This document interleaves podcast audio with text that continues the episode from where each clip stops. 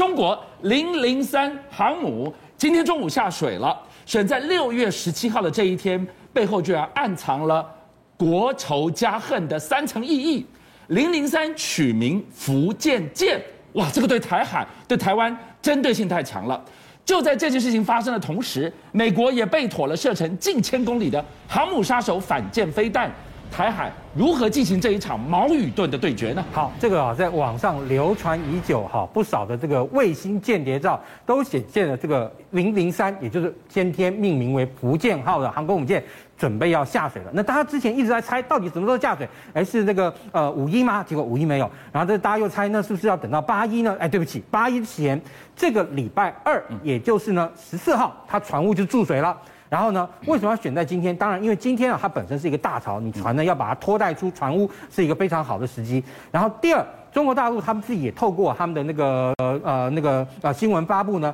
宣布了福建号航空母舰，第一，它排水量有八万吨，八万吨其实哈是接近美国小鹰级航空母舰的水准哦。第二，它呢也是说它采用电磁弹射跟拦阻拦装置，也就是说，大家之前一直猜到底它是要用电磁弹射还是用蒸汽弹射？官方的说法已经定了调，就是电磁弹射器。然后呢，八万吨的航空母舰，如果说我们今天看美国的航空母舰小鹰号的话，它上面可以搭载一个完整的美国海军现在规模的舰载机联队，也就是有大约四十四架左右的超级大黄蜂战机，五架 EA 十八机。然后四架 E Two 鹰眼运击机，然后另外还有大概差不多十五六架左右的反潜跟运输直升机等等，加总起来约有七十架战机，能够成为哈小鹰号航空母舰的一个标准配备。那以大陆来说，当然它现在的这个舰载机的这样一个那个规模呢，跟小鹰号来讲还并不能完全相比。为什么？第一，首先。它既然有了弹射器，那就要解决弹射式哈舰载机的问题。我们现在都看到，它现在有歼十五，对不对？歼十五本身是滑跳式的，但其实之前也有照片显现，歼十五它是用弹射，也有这种弹射式的这个机型啊，正在做研研那个研究，也有就是啊进那个有大家从外面啊看到有那个弹射杆的歼十五战机啊在进行起降训练。那我们看到过去大陆的那个辽宁号跟好山东号。那两艘航空母舰呢，都是采用我们讲到的滑跳式飞行甲板，滑跳式飞行甲板会让它的舰首呈现这样的一个形状。那这样一个形状，其实在航空母舰运用上来说，并不是航空母舰的最佳化。首先，它有了弹射器以后，第一可以让它的舰载机从航空母舰甲板板面飞离时，全油全弹，就是油跟弹都满足的这个情况下，能够让它执行比较较远的这样一个任务。第二，由于大陆现在它本身用的这个舰载的这个预警机呢，还是用卡三十二，但是未来呢，他们呢就可以实现他们的空警六百，空警六百的那个外形啊，跟美军的 E2 非常像，就可以成为啊固定翼的舰载预警机。另外还有一个呃优点就是，跟传统的蒸汽弹射器相比，蒸汽弹射器在弹射的那一瞬间动能最大，啊，它的推动能最大。其实往往会造成飞机的一些结构的这样一个啊长期的这个影响，所以哈，电磁弹射器在弹射的时候呢，它可以在整个电磁轨道的这个推进过程中，逐渐的加大它的电电量，然后让它逐渐加速，它变成是一个线性的加速，而不是一个瞬间的加速。对飞机的结构也比较好，而且相对来说，它一直到那个离开跑道前，对不对？都还能够为它持续的加速。基于这样子的优势跟条件，零零三的下水，它也重新去定义了航母海战的规格。我们特别要讲，它居然在这个地方以后会更加娴熟的使用。舰载无人机，这对战场的经营、战场的整个响定起了什么作用？对，这次我们看到山东号它有一些一个照片展那个展现啊，就是山东号上面它有很多小型的舰载机，或者是短距离起飞的，或者是可能垂那个用那个垂直升降，但是数量多，但是那个体型小。但是如果说今天你要在现代战争中能够配合自己现在的中国大陆它未来的这个舰载机，我们看到除了歼十五，第一它可以改成弹射型之外，另外现在还有歼三十五战机啊。虽然说歼三十五战机到底立项了没有，没有人知道。但是歼三十五战机跟歼十五战机的搭配，就有点像是美国哈海军的 F A 十八 E F 超级大黄蜂搭配上 F 三十五 C，哈，等于说又有逆中战机，又有那个打击战机，两者相辅相成。所以未来中国大陆配备这两种舰载机，其实也是很合理的选项。但是当然，我们现在看到它下水，形成作战能力大概还需要三年。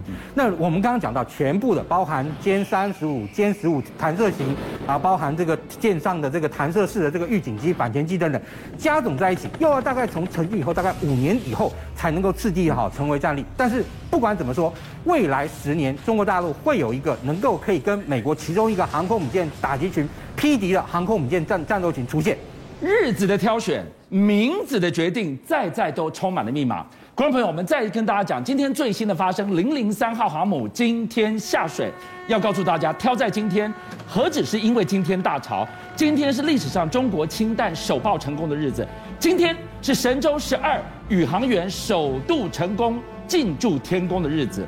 它的命名居然暗藏了国耻密码。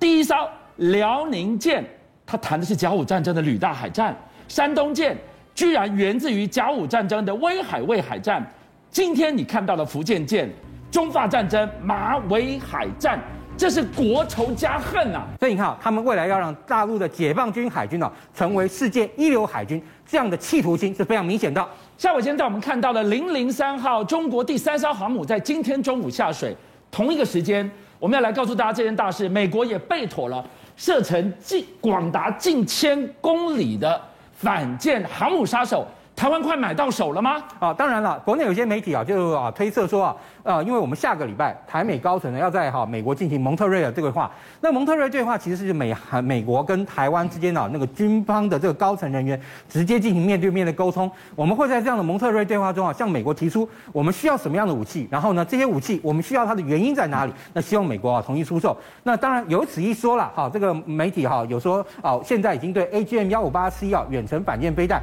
达成共识。为什么？因为 AGM 幺五八 C 啊其实是美国那个 JSM 啊这个呃飞弹。系统中射程最长的，好，它本身呢，第一，它可以打到大概八百那个九百公里左右，也就是说，如果未来我们战机在花莲啊配备了这个 JSSM 之后呢，它可以攻击啊近千公里外的敌方的这个舰艇，也就是说，我们现在台风防卫作战面临到的一个情况是，我们常跟大家讲，我们过去东边哈是呃那个东边是我们战力保存的空间啊，那个地方是我们那个后花园，但是现在随着大陆的远洋舰队的建立，后花园不在。所以呢，我们需要哈也研发哈，或者说具备台湾自己本身能够拥有的区域拒止的能力，也就是让大陆的这个舰队不要到我们东边的菲律宾海，让它再从菲律宾海对我方的大后方进行攻击。因为 AGM 幺五八 C 这个飞弹的特色是，第一，它本身啊射程很长，我们刚刚讲了；第二，它好有这个电子签章方式直接锁定目标。什么意叫电子签章呢？也就是说，它本身啊每一个每一个飞弹本身都有自己的哈那个独立的这样一个识别。也就是说，透过这样一个呃独立的这个识别方式，因为你知道。你要打一千公里以外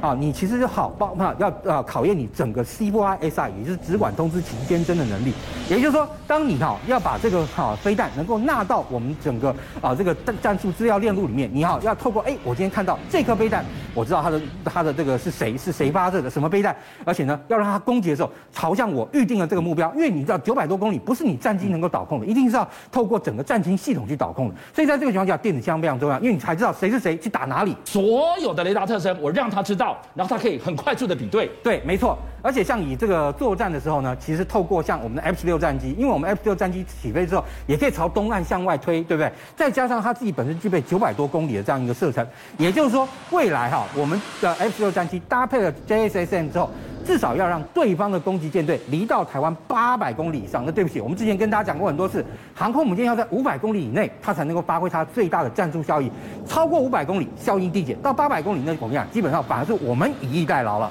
所以，我们透过了陆射的雄三反舰，再加上 H M 一五八 C 近千公里的打击，成功把共舰推到八百公里之外。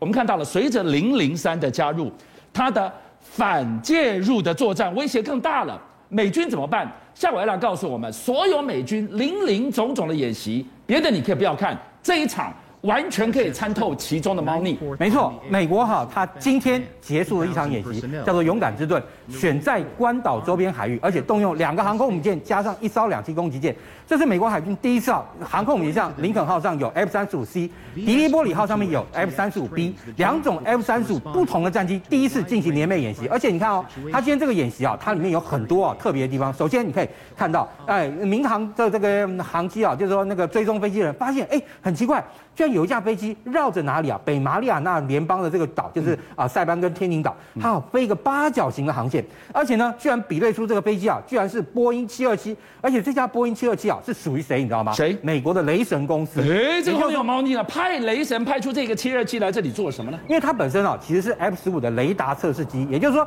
雷神公司用这架飞机去测试它所有的机载雷达。你看它这个雷达鼻子尖尖的，根本不像民航机的那个机鼻，对不对？它呢就来在这边哈做八角。角形啊这样航线去测试啊 F F 十五哈未来那个 F 十五升级计划中所需要使用的雷达，然后借由这样一个八角形的航线来测试它空对地的这个能力啊，是不是已经能够完备了？而且夏伟来告诉我们，今天在这个现场，它不断的绕飞这个八边形的这个这个线已经很不寻常了。对，但你要抓总有个目标，你要抓什么呢？因为美国啊，它甚至在在塞班岛跟天尼岛上设置了四个。模拟的飞弹目标，也就是地对地飞弹的发射车的目标，他弄了四个摆在这个天塞班岛跟天宁岛上。为什么？因为对美国来说，区域拒止哈，反区域拒止最麻烦的东西就是大陆的这个地对地的弹道飞弹数量非常多。所以呢，美国它现在不仅仅自己 F 十五 EX 要配备新的雷达，让它具备空地打击能力，而且啊是距外的空地打击能力。另外，F 十五哈啊，日本的 F 十五 J 做性能提升之后，也要啊那么增加这款新的这个雷达上面，